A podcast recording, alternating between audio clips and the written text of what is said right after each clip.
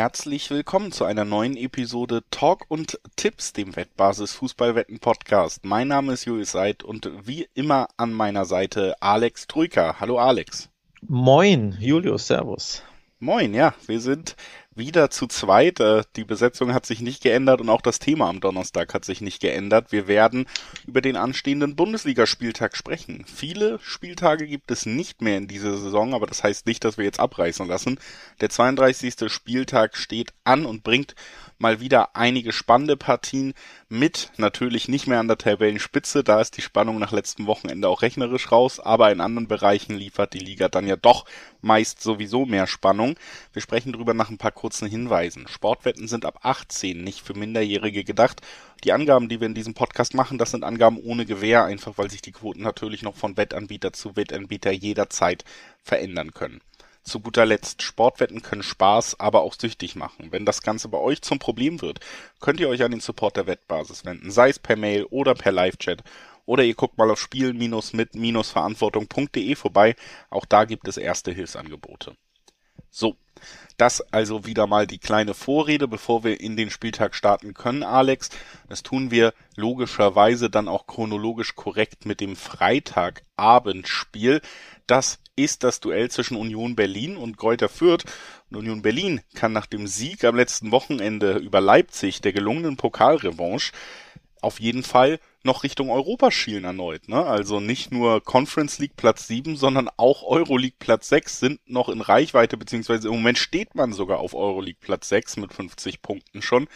Also wieder mal eine sehr gute Saison in der Liga für Union. Vielleicht sogar was die europäischen Wettbewerbe angeht mit Chance auf Verbesserung. Da ist einiges dringend, während Fürth auch rechnerisch mittlerweile abgestiegen ist, nachdem äh, man am vergangenen Wochenende erneut verloren hat in dieser Saison. Also ja, andere Voraussetzungen würde ich mal sagen. Für, für die einen geht es um nicht mehr viel, außer um vielleicht äh, einen ordentlichen Abschied. Für die anderen geht es um alles, um den größten Erfolg der Vereinsgeschichte.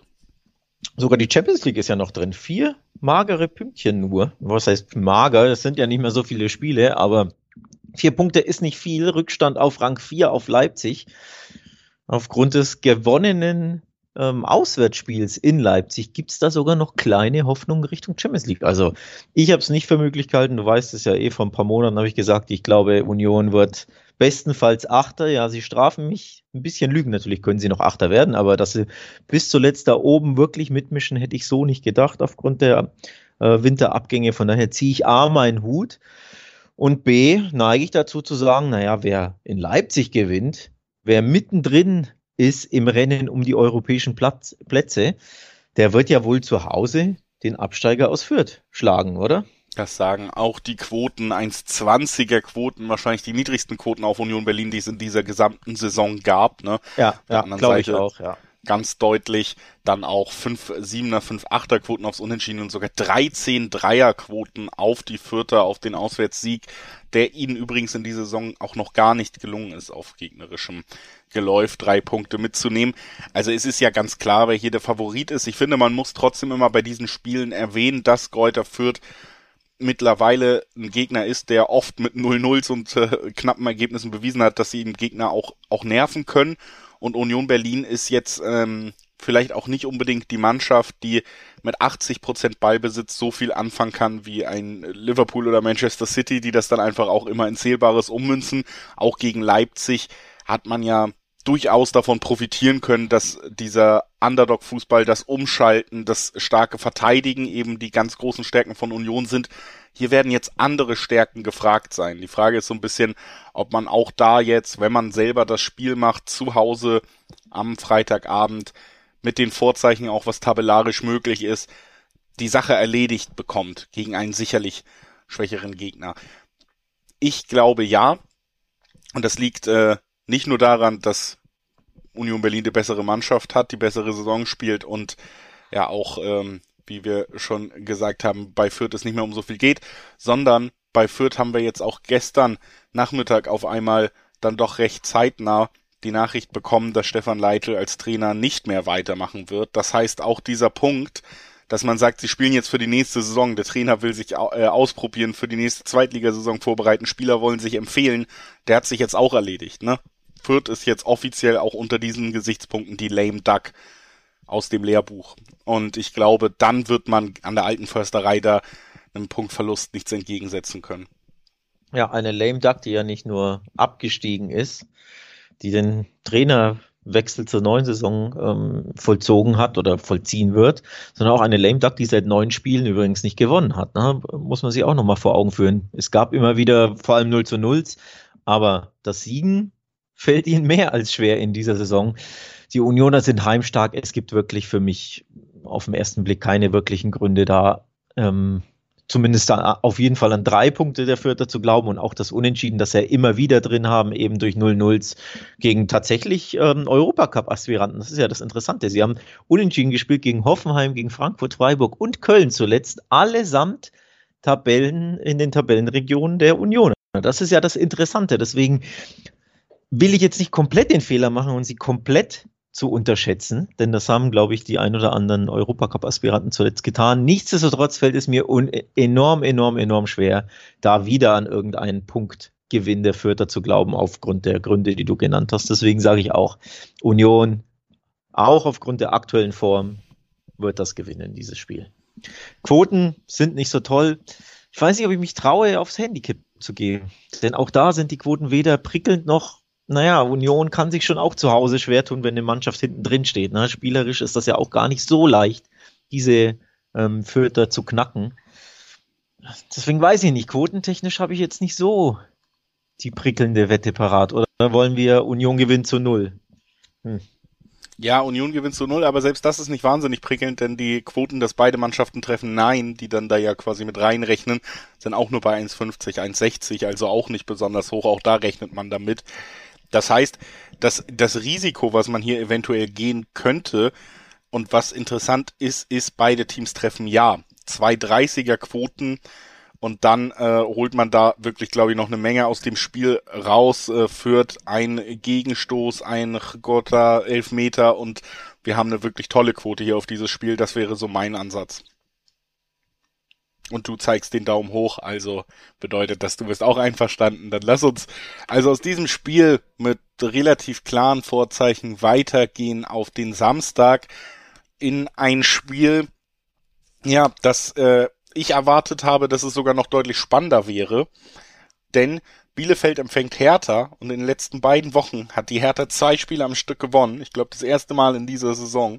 Felix Magath ist ein fantastischer Bundesliga-Trainer, hat die Hertha schon fast aus dem Abstiegskampf geführt, während Bielefeld mit Torwarttrainer Marco Kostmann mittlerweile an der Seitenlinie hauptverantwortlich auch am letzten Wochenende in Köln nichts Zählbares mitnehmen konnte. Und das bedeutet jetzt eben auch, dass wir hier zwischen diesen beiden Mannschaften im Tabellenkeller schon über einen Sechs-Punkte-Abstand reden. Sechs Punkte drei Spiele vor Ende hat die Hertha jetzt schon Vorsprung auf den 17. Platz, auf den Abstiegsplatz. Die Arminia steht drauf, auch zwei Punkte hinter Stuttgart und ist natürlich deutlich mehr unter Druck. Allerdings muss man auch sagen, wenn man sich die letzten Spiele von Bielefeld angeguckt hat, ich habe wirklich keine Ahnung, wie diese Mannschaft Spiele gewinnen soll. Also es ist nicht mal nur die Frage nach der Konkurrenz, sondern sie stehen nun mal auf Platz 17. Sie müssen aus eigener Kraft auch Punkte beitragen, um da rauszukommen. Und da habe ich große Probleme im Moment, mir das vorzustellen. Ja, ich tatsächlich auch. Ähm, ich hatte ja auch Probleme, mir vorzustellen, wie die Hertha zwei Spiele unter Magath gewinnen soll, aber auch das ist passiert. Ähm, das muss man schon auch sagen. Ähm, ja, ich hätte auch vor Wochen gedacht, dass das ein absolutes Killer-Endspiel wird.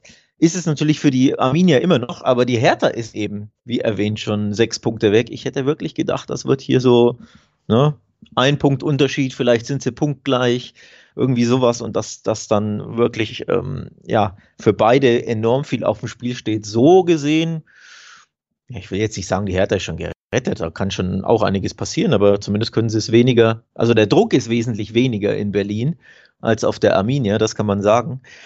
Ähm, ist überraschend tatsächlich. Ähm, Wort zu Arminia, das macht Sorgen. Ich habe sie eh schon auch nach dem Trainerwechsel als Absteiger getippt und da halte ich tatsächlich dran fest. Der Blick auf die Zahlen sind verheerend. Acht Spiele in der Bundesliga ohne Sieg, vier der letzten fünf verloren und zwar, und das ist krass, mit drei oder mehr Gegentoren. Also es sind ja nicht mal knappe Spiele gewesen. 0-4 in Mainz, 0-4 in Wolfsburg, 0-3 gegen Bayern und jetzt in Köln gab es ja auch wieder drei Gegentore beim 1-3. Also auch die Abwehr, die ja schon immer wieder das Prunkstück war und schwer zu knacken war, Das funktioniert auch nicht. Du gewinnst keine Spiele, du schießt keine Tore. Ich glaube, in sechs der letzten neun Spiele haben sie kein Tor geschossen. Das riecht alles komplett von vorne bis hinten für mich nach Abstiegstand jetzt. Wenn sie dieses Spiel gegen die Hertha jetzt nicht gewinnen. Wenn sie gewinnen sollten, ist da wieder Hoffnung. Aber puh, das wird schwer. Also selbst ein Unentschieden für die Hertha ja eigentlich schon der, zumindest die gesicherte Relegation. Ne? Man hatte dann ja, da zwei Spiele vor Ende auch sechs Punkte Vorsprung auf den direkten Abstiegsplatz. Auf Bielefeld hat sich auf Distanz gehalten. Die können höchstens noch punktgleich werden.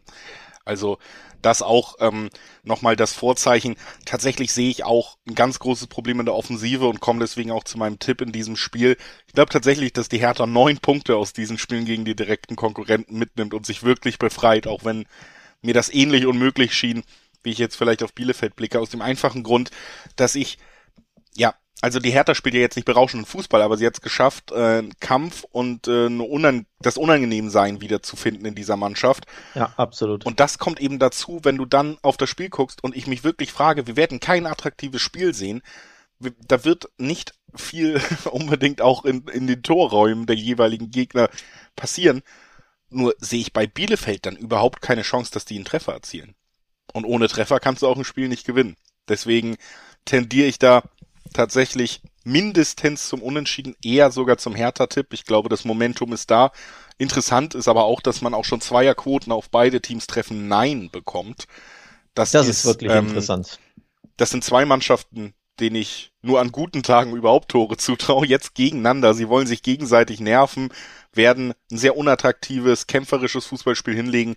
Warum sollten da viele Tore fallen? Ne? Also die Quote finde ich tatsächlich sehr interessant. Ja, auch interessant ist ja, dass unter Magath die drei Siege jeweils zu Null eingefahren wurden. Es gab das 3-0 gegen die Hertha zu Hause, das 1-0 in Stuttgart und das 2-0 zuletzt gegen ähm, das 1-0 in Augsburg, sorry, und das 2-0 zuletzt gegen Stuttgart. Also jeweils zu Null, wenn sie gewinnt. Sprich, ähm, Ne, die Abwehr wurde definitiv stabilisiert. Auch gegen Leverkusen beim 1 zu 2 ist ja Leverkusen so viel nicht eingefallen. Ja, das war ja auch kein berauschender Angriffswirbel der Leverkusener, wie man ihn gesehen hat. Und deswegen gehe ich da mit. Der Tipp liegt auf der Hand. Die Quoten sind auch, da bin ich auch bei dir, erstaunlich hoch. Zweierquoten finde ich immer interessant. Betway hat eine Zweierquote, Unibet hat eine Zweierquote, um nur mal zwei ähm, sehr bekannte Wettanbieter zu nennen, die auf beide Treffen Nein eben Zweierquoten offerieren, finde ich, finde ich wirklich spannend. Spielausgang her bin ich auch dabei, dass ich sage, den Bielefeld-Sieg sehe ich aktuell nicht aufgrund der genannten ähm, Gründe. Unentschieden ist immer möglich, weil die Hertha das Unentschieden einfach reicht und dann geht es halt 0-0 aus oder so. Ähm, oder die Hertha setzt diesen einen Konter, weil sie dieses Momentum haben, weil der Druck bei den Bielefeldern ist, weil wenn es, sagen wir, in der 70. Unentschieden steht, müssen die Bielefelder mehr riskieren. Dann kann es diesen einen Konter geben den Standard kann die Hertha dir auch immer in der aktuellen Zeit reinköpfen, rein buxieren. Also ich bin da auch dabei, dass ich sage, entweder unentschieden oder ein vielleicht wirklich hinten raus knapper Hertha-Sieg.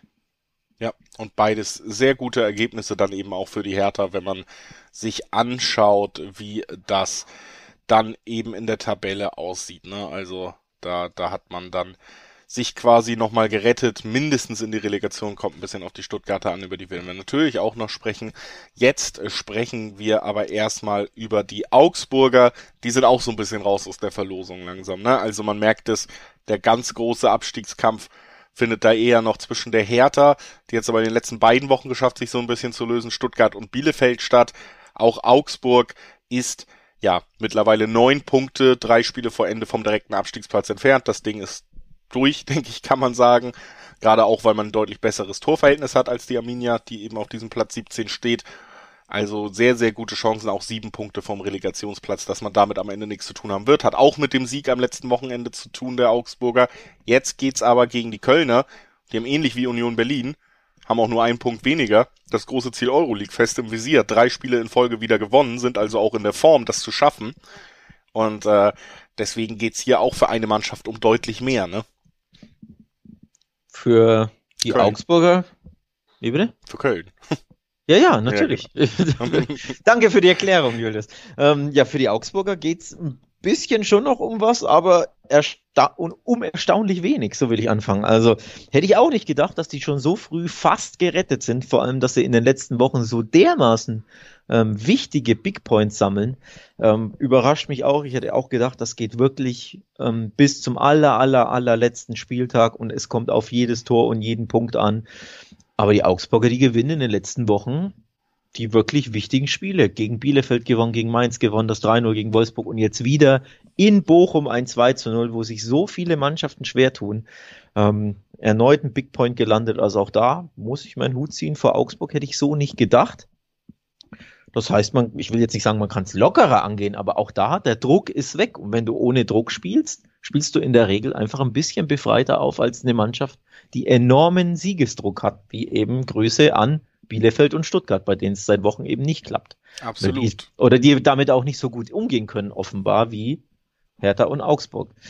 Ja, ein bisschen, ich weiß nicht, hat man in Köln eigentlich auch Druck, in den Europacup zu kommen? Das frage ich dich, weil du wohnst ja in Köln. Das kannst du dann vielleicht ganz gut beantworten. Ich glaube, Druck nicht. Ähm, das ist schon klar, dass ich glaube, du wirst äh, es nicht mehr hinbekommen, dass Kölner Fans und das Kölner Umfeld nach dieser Saison sagen, das war eine schlechte Saison. Dafür ist einfach auch zu viel passiert, was auch spielerisch Freude macht. Also was man hier immer wieder hört, ist einfach auch, es macht ja endlich mal wieder Spaß, den FC zu gucken. Und das war ja wirklich lange Zeit nicht so. Also das ist schon das größte Achievement. Aber natürlich, glaub, also ich kann mir beim besten Willen nicht vorstellen, das sind alles Profis, das sind alles professionelle Sportler, in einem Wettbewerb. Ich kann mir nicht vorstellen, dass wenn du auf die Tabelle guckst, wenn du siehst, die haben die letzten drei Spiele gewonnen und sich so ja auch diese Chance erarbeitet und am Leben gehalten. Ich kann mir nicht vorstellen, dass die sich keinen Druck machen und dass das nicht in der Kabine und in den Köpfen der Spielern Thema ist. Ne? Was ich interessant finde bei den Kölnern ist, dass es halt so wirkt, als könnten sie damit umgehen. Diese drei Spiele am, äh, am Stück, die sie jetzt gewonnen haben, davor war ja so ein bisschen die Frage, eine Niederlage mehr, du rutscht raus, ein Sieg, du kannst dranbleiben. Jetzt haben sie dreimal in Folge schon gewonnen, sind dran geblieben. Das zeigt mir eigentlich, sie können damit umgehen. Und das finde ich schon erstens beeindruckend und zweitens auch wichtig für dieses Spiel, denn das ist vielleicht am Ende dann doch der Punkt, wo ich sage, diese Motivation, die positiv funktioniert für die Kölner in den letzten Wochen, die ist ja weiter da, wo im Gegensatz Augsburg vielleicht nicht mehr noch äh, in der 80. Minute die Schmerzen rauslaufen muss, sozusagen, um, um irgendwie in der Liga zu bleiben. Also da sehe ich schon so ein Gefälle, was vielleicht Richtung Köln zeigt und auch was natürlich die Saisonleistung angeht. Köln die deutlich bessere Mannschaft. Ganz, ganz wichtig in der Liga halt auch einfach ein Abschlussstürmer Modest, ne? Also wirklich ein Spieler, auf den du dich verlassen kannst, der dir deine Tore liefert. Das hat nicht jedes Team in dieser Liga. Köln hat das. Köln hat das, das stimmt. Ähm, der Stürmer ist ein Unterschied bei den beiden Mannschaften. Ansonsten erwarte ich tatsächlich keinen so großen Unterschied am Samstag im Spiel. Ich glaube, das wird enorm ähm, auf Augenhöhe ablaufen. Das wird enorm schwer für beide Teams werden. Im Hinspiel übrigens hat der FCA über, überrascht. 2 zu 0 in Köln gewonnen. Damals war Köln, glaube ich, auch richtig gut drauf auf einer kleinen Euphoriewelle. Und dann gab's eben, ja, die kalte Dusche der Augsburger. Daran wollte ich nur erinnern, dass es, deswegen glaube ich wirklich, die Augsburger werden sich erneut reinbeißen. Und das wird erneut sehr eng. Ich neige stark zum Unentschieden-Tipp. Ich glaube, man begegnet sich auf Augenhöhe. Ich glaube, das wird umkämpft. Das wird, wird richtig schwer für beide Mannschaften, weil die Augsburger einfach, ja, das sieht man ja jede Woche, sehr, sehr schwer zu schlagen sind. Auch wenn sie fußballerisch immer mal wieder ein bisschen limitiert sind, aber ähm, sie sind schwer schwer zu schlagen. Sie sind zu Hause, vor allem finde ich auch immer wieder zu sehr, sehr guten Leistungen fähig. Deswegen sage ich, das geht Remis aus, dieses Spiel. Remis, der Tipp äh, von Alex. Da, ja, halte ich einfach mal gegen und sage, nee, nee, ich glaube, Köln kann dranbleiben. Und ich glaube, Köln gewinnt. Und zwei 50er Quoten auf den Tabellen siebten mit Blick Richtung europäische Qualifikation mit drei Siegen in Folge gegen den Tabellen 14. Das finde ich auch durchaus attraktiv. Deshalb gute Form, deutlich bessere Saison, deutlich bessere Mannschaftsleistung. Ich glaube, das können sie fortsetzen. Vier Siege in Folge, wahrscheinlich auch das erste Mal in den letzten zehn Jahren oder so aus Kölner Sicht. Zumindest äh, fünf Jahren, wann war Stöger. Also interessant, aber weiterer Beleg positiver Entwicklung. Zwei 50er Quoten, die nehme ich. Ja. Und damit haben wir auch dieses Spiel dann besprochen. Bevor wir weitergehen, möchten wir uns euch auch nochmal ans Herz legen, dass ihr natürlich jederzeit auf wettbasis.com vorbeischauen könnt, wenn ihr euch weiter informieren wollt über die verschiedensten Sportwettbewerbe, auf die man so tippen kann. Da gibt's tolle Vorberichtsartikel, aber auch einfach Informationsartikel über Themen, Quotenvergleiche, die besten Tipps, die man da anspielen könnte. Also da werdet ihr auch perfekt vorbereitet.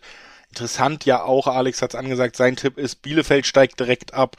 Aber sind ja auch nur zwei Punkte auf die Stuttgarter auf Platz 16, also zumindest zwischen den beiden Mannschaften könnte es noch sehr eng werden im, mhm. im Laufe der nächsten Wochen. Wie sind denn da die Quoten, wer absteigt zum Beispiel? Kann man ja auch drauf tippen.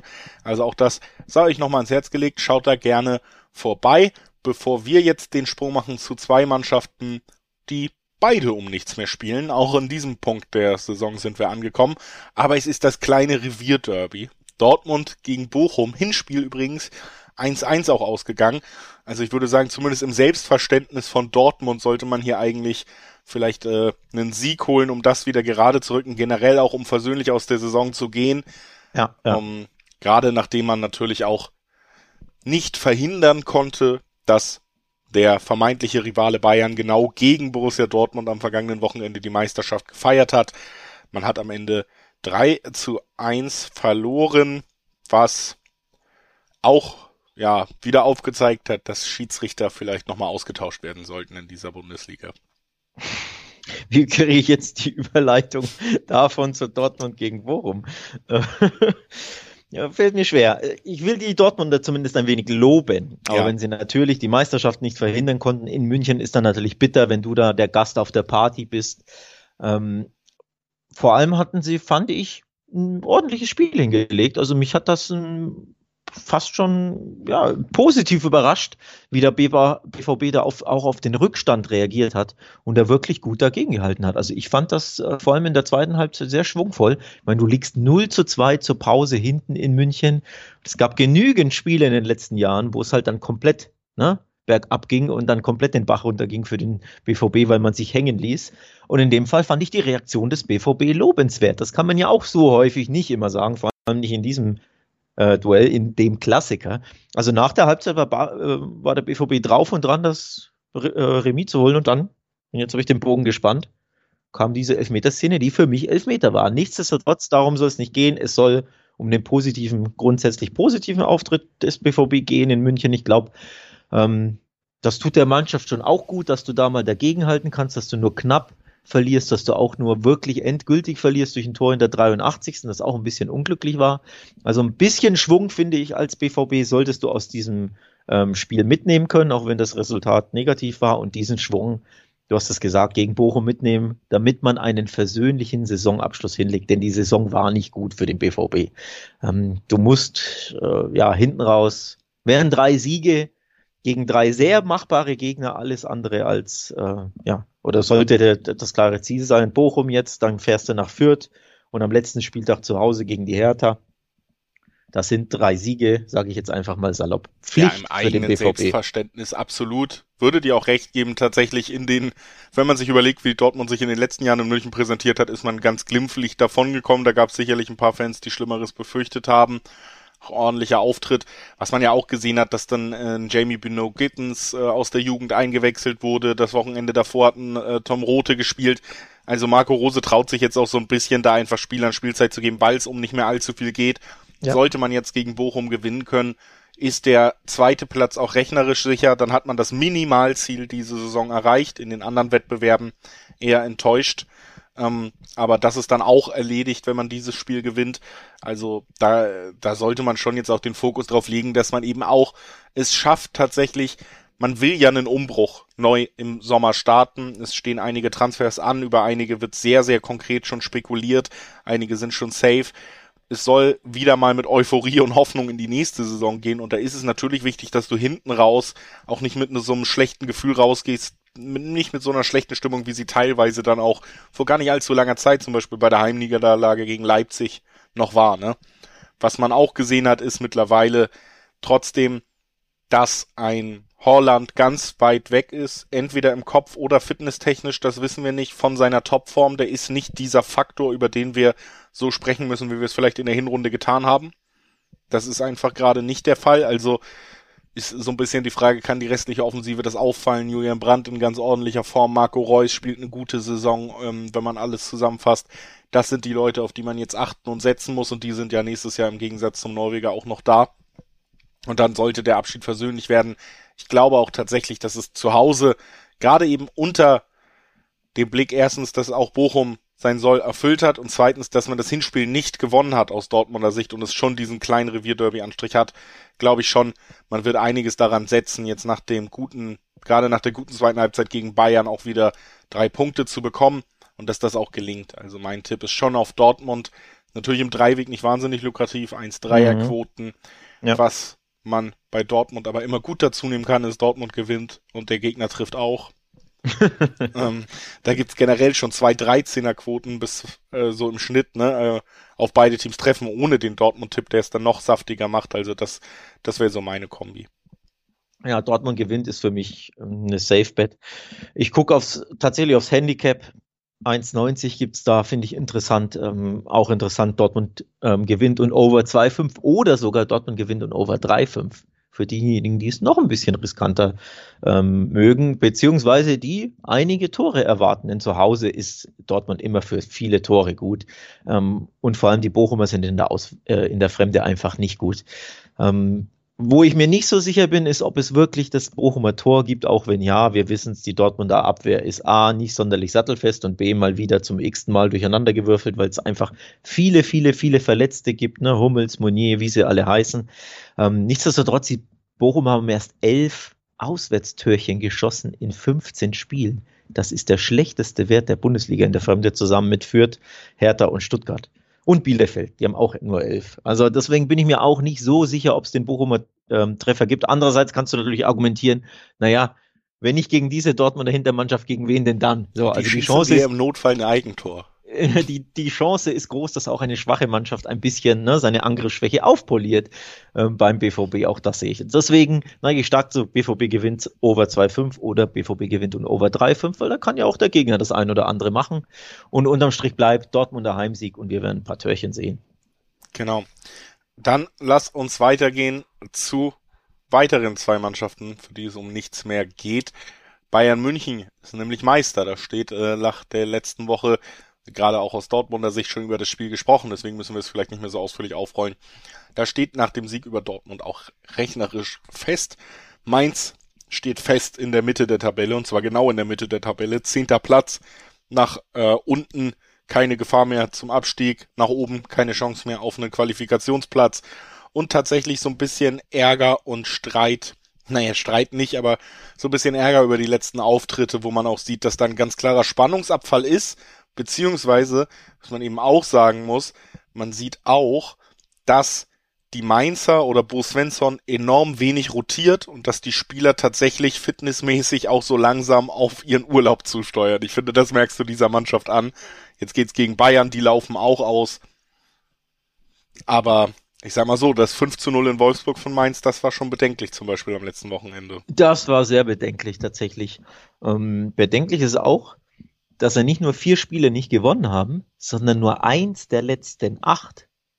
Die Mainzer. Ein Sieg in acht Spielen. Die waren ja so lange ja, richtig gut drauf oder immer wieder für, für erstaunliche Siege ähm, gut. Vor allem zu Hause hat das ja immer so viel Spaß gemacht. Auch natürlich gegen Bielefeld beim 4 zu 0, aber dieses 4 zu 0 war eben der einzige Sieg in den letzten ähm, acht Spielen. Das ist ja das, das durchaus Erstaunliche. Und dann eben dieses 0 zu 5 in Wolfsburg. Ausgerechnet in Wolfsburg. Ne? Also wenn du 5-0, weiß ich nicht, in Dortmund verlierst, in Leverkusen, in München, dann sagt ja keiner was. Aber in Wolfsburg, klar, es gab ähm, ja, natürlich, natürlich äh, Dinge, die das beeinflusst haben, nämlich in der 23. Minute eine rote Karte zu kassieren. Das konditioniert so ein Spiel natürlich stark, nichtsdestotrotz. Ja, der Auftritt war schon ein bisschen besorgniserregend, da gebe ich dir recht. Ja, und wie gesagt, ich finde auch einfach Ausdruck davon, dass diese erste Mannschaft von Mainz, die immer durchspielen muss, Svensson wechselt spät, Svensson rotiert kaum. Das merkst du wirklich dieser Mannschaft schon an. Wir sind jetzt einfach im Endspurt der Saison und Mainz wirkt super müde. Ne? Jetzt natürlich so ein bisschen die Frage, ich meine, es sind die Bayern, es sind zwei Mannschaften, für die es um nichts mehr geht. Wenn beide auslaufen, sollte Bayern trotzdem relativ lockeres Trainingsspiel vor sich haben, was die Qualität angeht. Ähm, ich kann mir auch, ähnlich wie bei Dortmund, nicht vorstellen, dass die Münchner nach einer alles in einem Jahr nicht unbedingt berauschenden Saison, was die Ausbeute in den Wettbewerben über die Bundesliga hinaus angeht, jetzt in den letzten Spielen das Gefühl haben, sie können noch dreimal verlieren und dann ist die Stimmung super. Ich glaube, das ist auch präsent, dass da trotzdem, zumindest was, was die eigene Selbstwahrnehmung angeht, weitere Punkte her müssen. Das sollte gegen Mainz gelingen. Die Frage ist natürlich nur, und eigentlich kann man die nur mit Nein beantworten, ist äh, ein Lewandowski so treffsicher wie ein Max Kruse? Ist er so ein guter Fußballer wie Max Kruse? Ne? Also kann er auch drei Treffer erzielen gegen Mainz? Was glaubst du? Antwortest du? Ja, kann er grundsätzlich, aber wird er nicht. Doch, okay. kann er grundsätzlich, aber wird er nicht. Ähm, also ist glaube, Max Kruse offiziell besser. Kann man das sagen?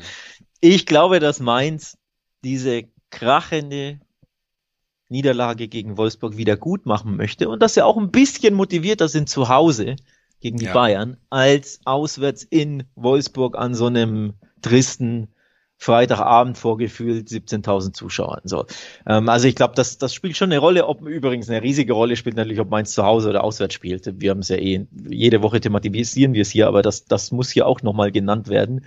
Sie sind einfach wesentlich heimstärker als auswärtsstärker, um nicht zu sagen, auswärts sind sie unter aller Kanone schwach mit acht Pünktchen in 16 Spielen. Nur die Vierter, die Absteiger sind schwächer in der Fremde. Deswegen, wenn dann Auswärts, dann gibt es halt auf die Mütze, aber zu Hause sind sie das viertbeste Heimteam und auch interessant, gegen die Bayern wurde letztes Jahr an selber Stelle gewonnen. Vor just exakt einem Jahr haben die Mainzer 2 zu 1 gegen die Bayern zu Hause gewonnen in der Bundesliga in, in ihrem Heimspiel. Auch da war es ähm, am Saisonende, 31. Spieltag, auch, auch im April. Deswegen, ne, ich will jetzt nicht sagen, hier, das wird wieder unter aller Kanone schwach und die Bayern schießen die Mainzer ab und Lewandowski macht drei Tore. Nee, ich glaube, das wird schon schwieriger für die Bayern. Aber nichtsdestotrotz ist Bayern natürlich der Favorit, klar. Es ist natürlich so ein bisschen das Highlight-Spiel nochmal für jede Mannschaft, wenn man sagt, zu Hause gegen Bayern, wir können unseren Fans einen schönen Nachmittag bescheren, wenn wir Punkte mitnehmen. Aber ich sehe Mainz, wie gesagt, ich sehe sie körperlich von der Art, wie sie aufgetreten sind in den letzten Spielen, nicht in der Lage, hierauf zu reagieren. Die Stammmannschaft ist angeschlagen, die Stammmannschaft ist erschöpft und äh, man hat nicht genug rotiert, um dann Leute reinzuwerfen, die die Spielzeit und die Spielerfahrung dann mitbringen, um gegen Bayern direkt zu funktionieren. Also das, das sehe ich einfach nicht. Und dazu kommt interessanterweise auch ein Novum, Alex. Bayern hat erst die drittniedrigste Quote des Spieltags. Sowohl Union Berlin mit 1,20er als auch Dortmund mit 1,30er Quoten ist äh, ja, wahrscheinlicher zu gewinnen, laut Wettanbietern, als der FC Bayern gegen Mainz. Die haben nämlich 1,5er Quoten, die man so schon ganz gut mal auf den Kombischein schreiben kann. Ja, finde ich auch. Ähm, finde ich auch. Für einen Kombischein 1,50 auf die Bayern. So viel macht er da nicht falsch. Ja, eigentlich müssen wir da einfach so ein Alert hier im Podcast haben mit äh, Bayern-Quote über 1,50. Viel Spaß. ja gut, machen wir ja eh, ja. indem wir es nennen. Wir, wir, wir nennen es ja immer, wenn das der Fall ist. Aber ja, so häufig kommt das nicht vor. Wie gesagt, ich glaube, das, das liegt auch mit den starken, äh, mit der starken Mainzer Heimbilanz zusammen, die nur zwei ihrer 15 Spiele äh, verloren haben zu Hause und nur acht Gegentürchen. Das ist ja auch das Krasse, dass die Abwehr so dermaßen stark ist. Acht Gegentürchen in 15 Spielen. Wow. 0,5er Schnitt. So. Mal schauen, ob Lewandowski den ein bisschen nach oben korrigieren kann. Aber auch der ist ja mit dem Kopf nicht mehr ganz so in dieser Saison. Vermeintlich, ne? Du, du sagst es den Mainzern zu, ich sage Lewandowski ist vielleicht schon mit dem Kopf ein bisschen, womöglich in einer Mittelmeermetropole. Man weiß es nicht. Man muss es abwarten, was da noch passiert. Ja, das muss man abwarten. da kann ich dir auch keine weiteren Auskünfte geben. Ich bin sehr gespannt, was seine Zukunft angeht. 50-50 Sache vielleicht im Moment aufgrund der Vertragslage. Ne? Ja. Also äh, eine Sache, die mir ja nicht Sorge macht, ist too much, aber ein bisschen, die ich im Hinterkopf habe, ist, Bayern hat sein Soll erfüllt, ne? Das Ding gegen den, gegen den BVB eingefahren, Titel gestemmt. Es geht ja jetzt wirklich um gar nichts mehr. Also da kann es schon auch so ein bisschen einen Spannungsabfall bei den Bayern auch geben und dann kann es natürlich kribbelig werden, wenn die Mainzer voll motiviert sein sollten. Ja, wenn die wirklich sagen, hier Bayern zu Hause, wir wollen unsere schlechte Serie mal beenden und hauen mal wieder alles raus. Wenn die Großen ärgern, das, das können die Mainzer ja auch ganz gut. Ja, wie gesagt, ich sehe es nicht. Ich glaube, Mainz nicht gut genug in Form, um Bayern hier eine Herausforderung zu liefern. Aber wir werden sehen, wie es ausgeht und kommen zum nächsten Spiel. Das ist mal wieder relevant, was die Tabelle angeht, denn die Mannschaft auf dem Relegationsplatz ist beteiligt, die Stuttgarter, und auch die machen Sorgen. Ne? Wir haben Also mhm. ehrlich gesagt hätte ich gedacht, sie haben bessere Chancen, sich zum Beispiel unten zu befreien als die Hertha, die jetzt aber diesen Sprung ja. schon fast gemacht hat, die auch den Stuttgartern ja. schon ein Stück weit enteilt sind, weil Stuttgart ja eigentlich den besseren Fußball spielt, den qualitativ vielleicht hochwertigeren Kader hat. Aber Stuttgart ist in einer schwachen Form und ich finde gerade am letzten Wochenende gegen die Hertha, das war schon ein Tiefpunkt, ne? weil da ging es um alles, genauso wie die Hertha sich jetzt befreit hat, hätte sich ja Stuttgart befreien können und da haben sie eine wirklich enttäuschend schwache Leistung gezeigt, also auch da scheint der Abstiegskampf wirklich ein bisschen die Glieder zu leben, auch das kennen wir ja, ne? Und sie sind eben jetzt auch noch ja dicht an Bielefeld, auch nur zwei Punkte vom direkten Abstiegsplatz entfernt. Jetzt geht's gegen Wolfsburg die schwanken zwischen 6-1 Niederlagen in Dortmund und 5-0 Siegen gegen Mainz, also auch irgendwie ähm, vielleicht in den letzten Spielen schwer eine Form auszumachen. Bei denen ist es mittlerweile ja aber auch wieder ein bisschen egal. Da geht's, wenn es darum geht, also die Frage ist so ein bisschen, haben die Spieler Bock nächstes Jahr unter Florian Kofeld zu trainieren? Weil dann sollten sie noch drei überzeugende Leistungen äh, zeigen. Wenn man sich noch dreimal jetzt abschießen lässt, dann wird's vielleicht doch wieder schwer. Ja, es wird auch schwer ähm, vorherzusehen, was man beim VfL bekommt. Ne? Das ist ein bisschen, aktuell sind sie ein bisschen wundertütig unterwegs. Ähm, was man zuletzt bei Stuttgart bekommt, bekommt, ist leider kein Sieg in vier Spielen und nur einen in, in sechs. Und das ist fast schon das äh, Besorgniserregendere. Keine Tore. Drei Spiele in Serie hat der VfB der ja immer wieder für seinen guten Fußball, Offensivfußball etc. gelobt wird, kein Tor geschossen. 0-2 gegen Dortmund, da war viel Pech im Spiel, aber auch viel, ja, keine gute Abschlüsse, also einfach viel fehlende Qualität im Sturm. 0-0 gegen Mainz, da haben sie nicht so viel nach vorne gemacht, da waren sie zufrieden mit ihrem Punkt. 0-2 gegen Hertha, da sind sie mit nichts zufrieden, weder dem Resultat noch dem Spiel noch dem Auftritt noch der Performance noch natürlich ähm, der Ausbeute im Sturm, nämlich wieder kein Tor geschossen. Also drei Spiele ohne Tor. Das ist besorgniserregend. Keine Siege in den letzten vier Spielen. Das macht auch viel Sorge und ja, nochmal, beim VfL Wolfsburg weißt du nun mal nicht, was du bekommst. Du kannst ja einen sehr schwachen VfL bekommen, der nicht nur in Dortmund ja 6 zu 1 äh, verloren hat. Es gab ja auch ein 0-3 in Augsburg. Das war ja auch nicht prickelnd, der Auftritt damals. Aber eben, es gab auch einen Heimsieg gegen Union Berlin. Es gab ein 4-0 gegen Bielefeld zu Hause zuletzt.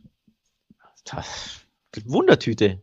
Wundertüte, Wundertüte mit einer Wolfsburg. guten Quote erstmal in diesem Spiel. Also ich glaube, das muss man schon erwähnen, dass wir hier, ich glaube, die, der Kader von Wolfsburg steht ja jetzt erstmal ohne Zweifel auch zu schlecht da in der Tabelle, wenn man nur aufs Papier guckt erstmal. Und ich finde, man sieht ja auch immer in Ansätzen, was die Spieler für eine Qualität haben, dass man mit Wind einen spannenden Spieler geholt hat, dass man mit Kruse einen der besten, ja, Spieler, die Chancen kreieren in der Liga geholt hat, dass man mit einem Matcher jetzt vielleicht einen der sehr, sehr spannenden Shootingstars des deutschen Fußballs eigentlich auch wieder komplett fit zurück hat, erst seit ein paar Wochen.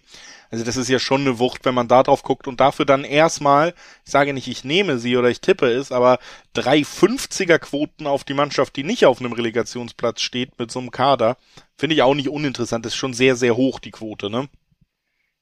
Die ist ähm, interessant und lukrativ. Zweierquoten auf, auf Stuttgart übrigens, die der klare Favorit sind, aber nichtsdestotrotz aufgrund der, also von den Quoten her, äh, nichtsdestotrotz aufgrund der schlechten Form natürlich trotzdem Zweierquoten haben. Ich hätte sie sogar noch ein bisschen höher erwartet, die, die Stuttgart-Quote, um ehrlich zu sein, weil ne, drei Spiele kein Tor geschossen, vier Spiele nicht gewonnen, du steckst da richtig und im Schlamassel. Vor allen Dingen waren sie halt drin. auch nicht wirklich gut, einfach, ne, also, ja. ja. Ähm, was du bei Wolfsburg kriegst, oder was ich mir vorstellen könnte, dass du bekommst, ist ähm, sowas wie gegen Gladbach, wo sie ja geführt haben, in der zweiten Halbzeit dann fast noch verloren hätten. Am Ende gab es ein Unentschieden in einem absolut wilden Spiel, wo du gesehen hast, alles ist möglich. Ne? Sie können nach vorne jeden Gegner ärgern, hinten bekommen sie die Defensive aber selbst nicht stabilisiert. Sie sind innerhalb eines Spiels zu vielen fähig. Und genau das gleiche hast du bei Stuttgart ja vor ein paar Wochen auch gesehen, beispielsweise just auch gegen Gladbach und gegen Augsburg, ne, wo sie auch zwischenzeitlich hinten lagen, weil sie auch vogelwild in der Abwehr sind. Vorne haben sie trotzdem Durchschlagskraft normalerweise und Angriffspower vor allem zu Hause. So ein Spiel erwarte ich, ne, dass du auf, auf jeden Fall auf beiden Seiten Toren Tore siehst und bekommst, also dass beide Teams treffen, da gehe ich aufs Jahr und dann kann es auch wieder ein bisschen wild werden. Mit, weiß ich nicht, Ausgleichstor in der 80. Siegtreffer in der 89. für wen auch immer, so ein bisschen. Also, dass es wirklich ein bisschen hin und her geht, schwer zu prognostizieren. Aber auf jeden Fall sage ich, beide Teams treffen. Ja. Kann ich nachvollziehen, würde ich auch mir vorstellen können. Ich äh, habe es ja schon gesagt, ich finde die Quote auf Wolfsburg schon recht interessant in der Höhe und äh, das macht es natürlich möglich. Lieblingstipp Eid, doppelte Chance x2. Wolfsburg gewinnt oder unentschieden und das sind tatsächlich zwei Ergebnisse, die ich für nicht unrealistisch halte. Dazu kommt dann auch noch, du hast es eben gesagt, wir, wir reden über ein Spiel, was ein bisschen wild werden könnte, wo man vielleicht auf den Dreiweg jetzt nicht raufguckt und sagt, ich bin mir hundertprozentig sicher, exakt diesen Ausgang haben wir. Da ist es ja immer spannend, möglichst viele Ausgänge abdecken zu können und trotzdem noch eine lukrative Quote zu bekommen. Und das bekommst du hier. Ein 7, 5er bis 1, 8er Quoten auf die doppelte Chance X2, also Wolfsburg oder Unentschieden. Und äh, da kann ich nicht dran vorbei. Du kennst mich, das fällt mir zu schwer, ich muss die nehmen. Ja, verstehe ich völlig. Ist, ist ein richtig guter Tipp, finde ich. Wer es riskant mag, den empfehle ich folgendes. Stuttgart gewinnt und mehr als 2,5 Tore, teilweise 2,95 Dreierquoten oder Stuttgart gewinnt und beide treffen 3,70. Ja, natürlich riskant, weil Stuttgart, da kann man sich nicht sicher sein, dass sie gewinnen. Aber wenn sie dann gewinnen, gehe ich, wie gesagt, davon aus, dass es mit ein paar Türchen sind. Also mindestens ein 2 zu 1 gibt, vielleicht auch wieder ein 3 zu 2 und dann wird's lukrativ für die Tipper. Also ich habe ähm, tendiere eher eher zum VfB, weil ja Wolfsburg in der Fremde ist auch nicht so gut. Und der VfB zu Hause kann er schon ähm, eine Angriffswucht entwickeln, die für dies auch mal wieder Zeit wird. So, das muss man ja auch sagen. Drei Spiele ohne Tor. Es wird mal wieder Zeit für nicht nur ein Tor, sondern mindestens zwei Stuttgarter Tore. Mal abwarten, ob das wirklich passiert. Was wir auch wissen wollen ist, Freiburg in der Champions League oder Freiburg in der Euroleague. Passiert das wirklich? Chancen stehen sehr gut für die Mannschaft aus dem Breisgau. Erstens haben sie ja auch noch die Chance im Pokalfinale in die Euroleague schon einzuziehen. Und auch in der Tabelle stehen sie auf Platz 5. Drei Punkte Vorsprung auf den siebten. Also die, die bessere Ausgangssituation. Interessanterweise eben auch nur noch zwei Punkte Rückstand auf den vierten. Ne? Also ein Spieltag, in dem Leipzig nochmal Punkte liegen lassen würde, könnte für Freiburg einen Sprung in die Champions League Plätze bedeuten. Das macht es auf jeden Fall auch nochmal interessant. Aber man hat auch schon ein bisschen die Chance verpasst, da schon gleich zu ziehen, denn man hat ja am letzten Wochenende gegen Gladbach einen 2 zu 0 Rückstand in ein 3 zu 2 gedreht, beeindruckend gut eigentlich, dann aber doch spät noch den Ausgleich kassiert und am Ende eben nicht diese wichtigen drei Punkte einsammeln können. Kleiner Rückschlag, aber wieder starke Leistung, unterstreicht, mhm. wie gut Freiburg in dieser Saison ist. Und dann hast du auf der anderen Seite eben Hoffenheim, die sind überhaupt nicht mehr gut. Die sind wirklich komplett in diesem Negativstrudel gefangen. Wir haben eine Zeit lang gesagt, Hoffenheim ist eine, eine Achterbahnmannschaft, wenn du dich erinnerst, in der Hinrunde noch vielleicht. Dann war Hoffenheim eine sehr gute Mannschaft, aber jetzt sind anscheinend die Kurven in der Achterbahn nur ein bisschen weiter auseinandergezogen. Jetzt geht's nämlich nur noch bergab. Ich wollte gerade sagen, du kommst jetzt mit der Metapher. Sie sind entgleist aus der Achterbahn. Ja, abgestürzt. Weiß ich nicht. Auf, auf, jeden Fall, ähm, ja, ist die Saison schon ein bisschen entgleist hinten raus. Das kann man, glaube ich, schon sagen. Sechs Spiele ohne Sieg. Hätte ich so nicht gedacht, nachdem sie ja vier in Folge hatten zwischen Spieltag äh, 22 und äh, 25 vier Siege in Folge und seitdem kein Sieg mehr. Seit dem 25. Spieltag. Hätte ich so auch nicht gedacht. Natürlich nicht, dass es so weitergeht, aber nicht, dass du dann plötzlich ne, runterkrachst in deiner Achterbahn und es dann nur noch bergab geht. Ähm, ja, vor allem gegen welche Mannschaften ja du verloren hast. Also du hattest ja die Hertha, Bochum und Fürth als Gegner, als drei dieser sechs Gegner. Und dass du da keines dieser Spiele gewinnen kannst, ist einfach enttäuschend. Also für die Hoffenheimer, ich glaube nicht, dass sie da, tabellarisch geht's natürlich noch, aber ich glaube nicht, dass sie da oben nochmal äh, rankommen. Also oben im Sinne von Rang 4, 5, 6. Ähm, vielleicht Rang 7 natürlich. Es sind ja nur drei Punkte zu den Kölnern, je nachdem, was die Kölner jetzt in Augsburg machen und was die Hoffenheimer zu Hause gegen Freiburg machen. Aber es ist enttäuschend und äh, ich neige eher dazu zu sagen, Stand jetzt, Hoffenheim spielt nicht international nächste Saison. Ja, davon gehe ich auch aus. Es ist schwer vorstellbar, dass sie nochmal diesen kompletten Turnaround schaffen nach der jetzt sehr langen, enttäuschenden Serie. Schlüsselspieler wie Kramaric außer Form. Trainerdiskussion läuft an, denn Hoffenheim hat eigentlich ausgegeben, sie wollen nicht mit einem Trainer ins letzte Vertragsjahr gehen. Verlängert wurde Sebastian Hünes aber auch noch nicht. Also auch da jetzt auf einmal Baustellen, die man im Winter, wo man auf einem Champions League Platz stand, noch nicht vorhergesehen konnte, so wirklich, ne? Wahrscheinlich hätte er da schon neues äh, Arbeitspapier unterschrieben, wenn es so weitergegangen wäre. Also, ja, komplizierte Situation. Auf der anderen Seite ein weiterhin solides, starkes Freiburg, das ist einfach, ja, schafft das zu machen, was wir hier Woche für Woche loben. Und deswegen lehne ich mich hier vielleicht doch auch sogar ein bisschen aus dem Fenster, aber ich glaube, das hier ist die Saison, wo Freiburg bis zum letzten Spieltag sogar auf die Königsklasse schielen kann. Und äh, sage, Freiburg gewinnt dieses Auswärtsspiel in Sinsheim mit zwei 90er Quoten. Puh, das klingt hoch. Wir erinnern uns übrigens, im Pokal gab es ja dieses Duell auch. Ähm, Im Januar hat ja der SC Freiburg 4 zu 1 im Achtelfinale des DFB-Pokal eben in Sinsheim bei der TSG gewonnen. Und auch das vorherige Spiel in Sinsheim wurde 3 zu 1 gewonnen, nämlich vergangene Saison auch da im Januar. Also die letzten, sogar die letzten drei sehe ich gerade. Also die letzten drei Spiele hat Hoffenheim jeweils gewonnen in Sinsheim und Achtung, jeweils mit Handicap. Das ist auch das Krasse. 4-1, 3-1 und 3-0. Die letzten drei Siege des Sportclubs. Wow. Ja. Wow. Ähm, hätte ich so nicht gedacht. Musste ich erst nachgucken. Ähm, überrascht mich jetzt quasi live on air, die, diese, diese starke Bilanz, vor allem in der Fremde. Zu Hause, okay, hätte es mich jetzt nicht so überrascht, aber in der Fremde in Sinsheim, wow, das ist interessant. Und wenn ich dann auf deine Quote gucke, tja, meine Augen glänzen, Julius, bei der Quote. Dann nimm das doch einfach auch mal mit. Lass uns einmal hier gemeinsam sagen, Freiburg holt das. Wir sind gespannt, ob sie wirklich bis zum Schluss auch ganz oben, also für alle Vereine, die nicht Bayern und Dortmund sind, ganz oben dran bleiben können in der Liga. Wir gehen weiter zu einem Verein, der fast eine 2 zu 0 Führung ganz verloren hätte am Wochenende gegen Freiburg zuvor. Gladbach gegen Leipzig und huiuiui, es ist jetzt das erste Heimspiel nach dem Derby, aber selbst beim Auswärtsspiel haben die Fans einen Spieler weggeschickt, der gejubelt hat nach einem Spiel, nach einem Tor und hatten einen Banner, ihr seid eine Schande, ihr gehört nicht zu und so ungefähr in diesem Tenor. Und jetzt kommt erst das Heimspiel, wo die gesammelte Fanszene da sein wird und auch nochmal Ausdruck verleihen wird, was man da im Derby gegen Köln geleistet hat, was man die ganze Saison geleistet hat. Und dann kommt die beste Rückrundenmannschaft der Liga. Da ist eigentlich alles angerichtet für einen richtig schön destruktiven Nachmittag in, auf dem Sonntag. Also ich sehe da großes Potenzial, dass da sehr, sehr viele Leute schlecht gelaunt aus dem Stadion gehen werden. Oh weia, sage ich dann da nur. Oh weia, Gladbach, wenn ich das höre.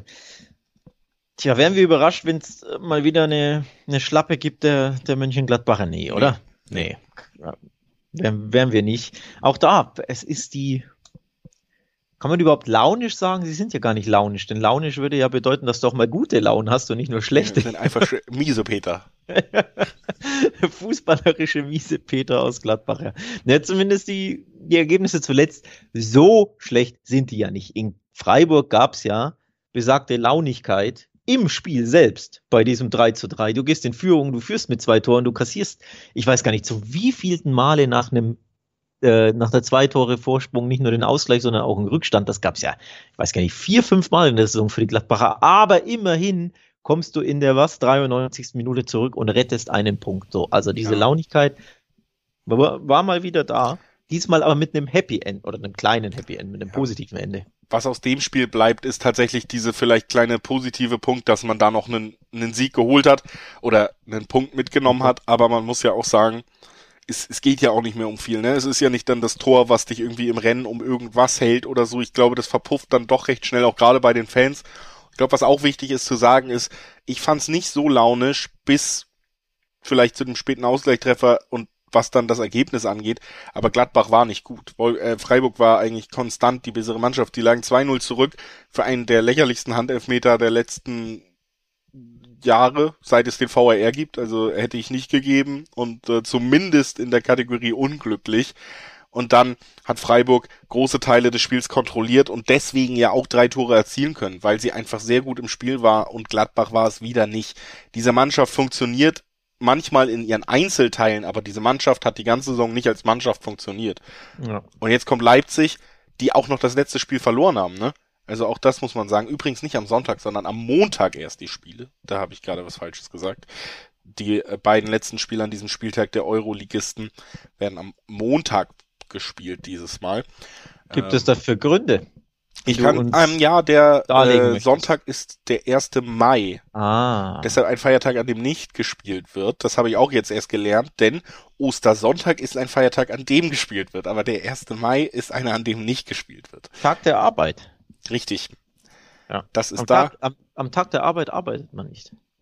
Ja, zumindest die Mönchengladbacher nicht, aber ich habe die Befürchtung, sie tun es auch am Montag nicht. Also zumindest schön. nicht, zumindest nicht gemeinsam gegen den Ball. Und Schön. deswegen glaube ich, Leipzig gewinnt das Spiel.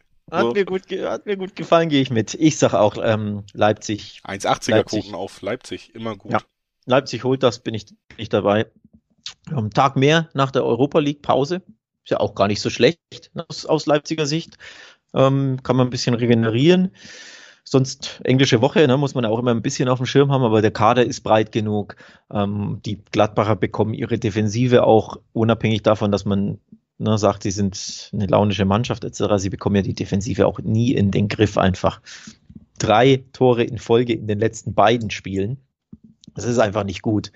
Ähm, es gab haufenweise immer wieder zwei Gegentreffer in der Saison. Also wirklich, ähm, die Abwehr ist ja nicht stabil einfach. Und die Leipziger haben die Waffen, um diese Abwehr und viele anderen Abwehren natürlich auch auseinanderzunehmen. Und deswegen sage ich auch, ähm, Leipzig wird das gewinnen, weil sie abgezockter sind, weil sie gar nicht brillieren müssen, aber sie sind einfach abgeklärter und haben mehr individuelle Klasse. Und die Gladbacher haben ja kein vernünftiges Defensivkonzept gegen den Ball. Zumindest nicht 90 Minuten am Stück. Ja. Und deswegen bin ich bei dir, Leipzig-Sieg. Kann man einloggen, finde ich. Kann man einloggen. Lass uns zum letzten Spiel kommen. Auch das am Montagabend. Leverkusen gegen Frankfurt ist das Duell, über das wir noch zu sprechen haben. Frankfurt gegen West Ham in der Euroleague am Donnerstag. Auch das äh, können wir durch ähnlich wie das Leipzig-Spiel gegen die Rangers nicht mit reinnehmen, weil wir vorher aufnehmen. Aber auch da kann man sagen, sie haben zumindest diesen Tag mehr Pause. In der Liga haben sie auch Pause. Platz 6 sogar rechnerisch nicht mehr möglich für die Frankfurter. Da ist Leverkusen in einer interessanteren, beziehungsweise ja auch größeren Drucksituation noch, denn Platz 3, ein Punkt vor den Leipzigern, drei vor den Freiburgern und fünf vor der Union, sechs vor Köln. Also theoretisch sind da noch ein paar Mannschaften, die reinrutschen können und die dir eben diesen Champions League Platz noch streitig machen könnten. Und was Leverkusen Mhm. da ganz schnell braucht, ist Klarheit. Und die sollte man versuchen, gegen Eintracht äh, Frankfurt zu schaffen jetzt auch. Ja, absolut. Übrigens interessant ist, man spielt am letzten Spieltag gegen Freiburg. Ja. Leverkusen-Freiburg, 34. Spieltag. Da kann es ja einen richtig schönen Showdown geben um den Champions League-Rang. Denn es sind, wie gesagt, drei Punkte. Ähm, ich hoffe, es gibt diesen Frei. Es würde mich freuen. Denn so viele Endspiele gibt es ja nicht in der Bundesliga grundsätzlich. Ähm, aber wenn es dann wirklich ne, so ein richtig schönes Playoff-Endspiel sozusagen, Winner takes it all, zumindest Champions League-mäßig, bin ich gespannt, ob es dazu kommt. Ähm, würde ja auch bedeuten, dass Leverkusen noch mindestens einmal Punkte lassen müsste, ne? damit es ein Monster-Endspiel gibt. Denn sie haben drei Vorsprung und äh, 13 Tore. Also kann mir vorstellen, dass es besagtes Endspiel gibt, weil eben Leverkusen eines seiner ja, nächsten beiden Spiele, nämlich gegen Frankfurt und Hoffenheim, eher leichtere Spiele, weil die beiden Mannschaften weder gut drauf sind, noch es geht so super viel. Klar, Hoffenheim kann noch siebter, sechster werden, aber na, die Form ist einfach schlecht. Nichtsdestotrotz, die Form der Leverkusen ist ja auch nicht gut. Auch wenn es ja 4-1 in, in Fürth, aber das ist ja pflichtgemäß. Also das ist ja kein Sieg, auch äh, wenn er hoch ist, über den du dich am Ende freust, sondern ne, du hast deinen Job erledigt. So, weiter geht's, Mund abputzen, aber das ist ja nichts, über das du dich freust. Davor viel besorgniserregender, kein Tor gegen Bochum und Leipzig, ne? 0-0 und 0-1. Deswegen sehe ich, ist das für mich kein Selbstläufer gegen Frank äh, Frankfurt. Nee, wird eng werden, glaube ich auch. Wir werden nicht unbedingt wahnsinnig viele Tore sehen, deswegen ist es zum Beispiel interessant, dass man für unter 3,5 noch 1,7er Quoten kriegt. Also selbst wenn drei Tore in diesem Spiel fallen, kriegt man die noch. Äh, das wäre dann auch etwas, was ich mir durchaus vorstellen könnte hier. Ich, ich glaube schon, Frankfurt ist in der Lage, es deutlich unangenehmer zu machen, aber in der Liga selber, Frankfurt sehe ich jetzt nicht ein Spiel, wo sie drei, vier Tore selber schießen, so, ne? Also auch das gerade nach Euroleague. Ich glaube, da wird man jetzt auch, ich meine, du wärst wahnsinnig, wenn du es nicht tust. Du hast in der Euroleague die realistische Chance, dich für die Champions League zu qualifizieren. Du hast in der Liga nicht mal mehr die realistische Chance, dich für die Euroleague zu, äh, zu qualifizieren. Du musst jetzt den kompletten Fokus auf die Euroleague setzen und das könnte Leverkusen am Ende auch zugutekommen. Ne? Also kann man hier auch ein bisschen kombinieren. Leverkusen gewinnt vielleicht am Ende, aber es sind nur unter 3,5 Tore. Mal gucken, ob, ob vielleicht wirklich beide Mannschaften treffen. Auch abzuwarten. Vielleicht kann man da was rausholen. Das wären so meine Tipps, die ich hier anstreben würde, weil ich glaube, am Ende wird der Eintracht ein bisschen der Fokus fehlen. Sie haben, sie spielen einen anderen Wettbewerb. Das hier ist Beschäftigungstherapie. ja, ja, der andere Wettbewerb, ähm, da geht es um alles und das ist jetzt ein Spiel, das, das brauchen sie gar nicht. Auch du, du sprichst mir die Europa League an, auch die Conference League ist ja schon weg. Auch wenn sie jetzt, weiß ich gar nicht, ob sie so heiß sind, aber siebter Platz ist Conference League. Das sind ja auch neun Punkte, das sind ja nur noch drei Spiele. Also auch das ist ja, ist ja utopisch, dass du alle drei gewinnst und der ähm, erste FC Köln alle drei verliert und auch Hoffenheim, der Achter ist, auch alles verliert oder zumindest äh, maximal ein Spiel gewinnt und dann kommt es auf die Tordifferenz an. Das kann ich mir nicht vorstellen. Deswegen ähm, in der Liga, die Liga ist vorbei für die Eintracht, voller Fokus auf die Europa League und dazwischen Gastspiel in Leverkusen. Da wird, da wird der Fokus nicht ganz da sein. Ähm, ich traue ihn vor allem gegen gute Gegner, gegen große Gegner immer sehr viel zu im eigenen Leib gespürt mit dem FC Barcelona, wie stark die Eintracht ist, wenn sie Underdogs sind, wenn, wenn sie kontern können, wenn sie umschalten können, wenn sie nerven können. Ähm, und das können sie eben gegen so Top-Teams wie Dortmund, Leverkusen und Bayern sehr, sehr gut. Aber es ist ein Spiel, das für sie völlig irrelevant ist. Deswegen neige ich dann schon dazu, dass ich sage, Leverkusen, die müssen, Leverkusen spielt zu Hause, Leverkusen braucht, braucht die Punkte dringend und der Eintracht ist dieses Spiel eigentlich lästig. Deswegen neige ich schon dazu, dass ich sage, am Ende Leverkusen-Sieg. Ja, das sehe ich auch so und am Ende sind wir auch angekommen in diesem Podcast und können sagen, ja, nicht mehr alle Spiele spannend in der Liga, ein paar schon, was auch Tabelle angeht. Das Schöne ist ja, wir sind in den finalen Wochen der Saison, das heißt, andere Wettbewerber sind super spannend und nächsten Montag können wir dann auch direkt wieder über die anstehenden Rückspiele der Champions League zum Beispiel sprechen und auch da gerade Real äh, City ein Rückspiel, auf das sich, glaube ich, jeder freut nach dem Hinspiel, während äh, Villarreal Liverpool vielleicht ja abzuwarten ist, wie spannend es noch werden kann. Aber auch da Außenseiterchancen da. Und wir sprechen über Euroleague, wir sprechen über Conference League. Also gibt eine Menge zu besprechen, auch wieder am Montag. Wir hören uns schon bald wieder. Bis dahin sagen wir aber erstmal, genießt das Wochenende und den Feiertag auf dem Sonntag. Schöner geht's ja eh nie. Spaß damit. Bis Montag. ciao, ciao.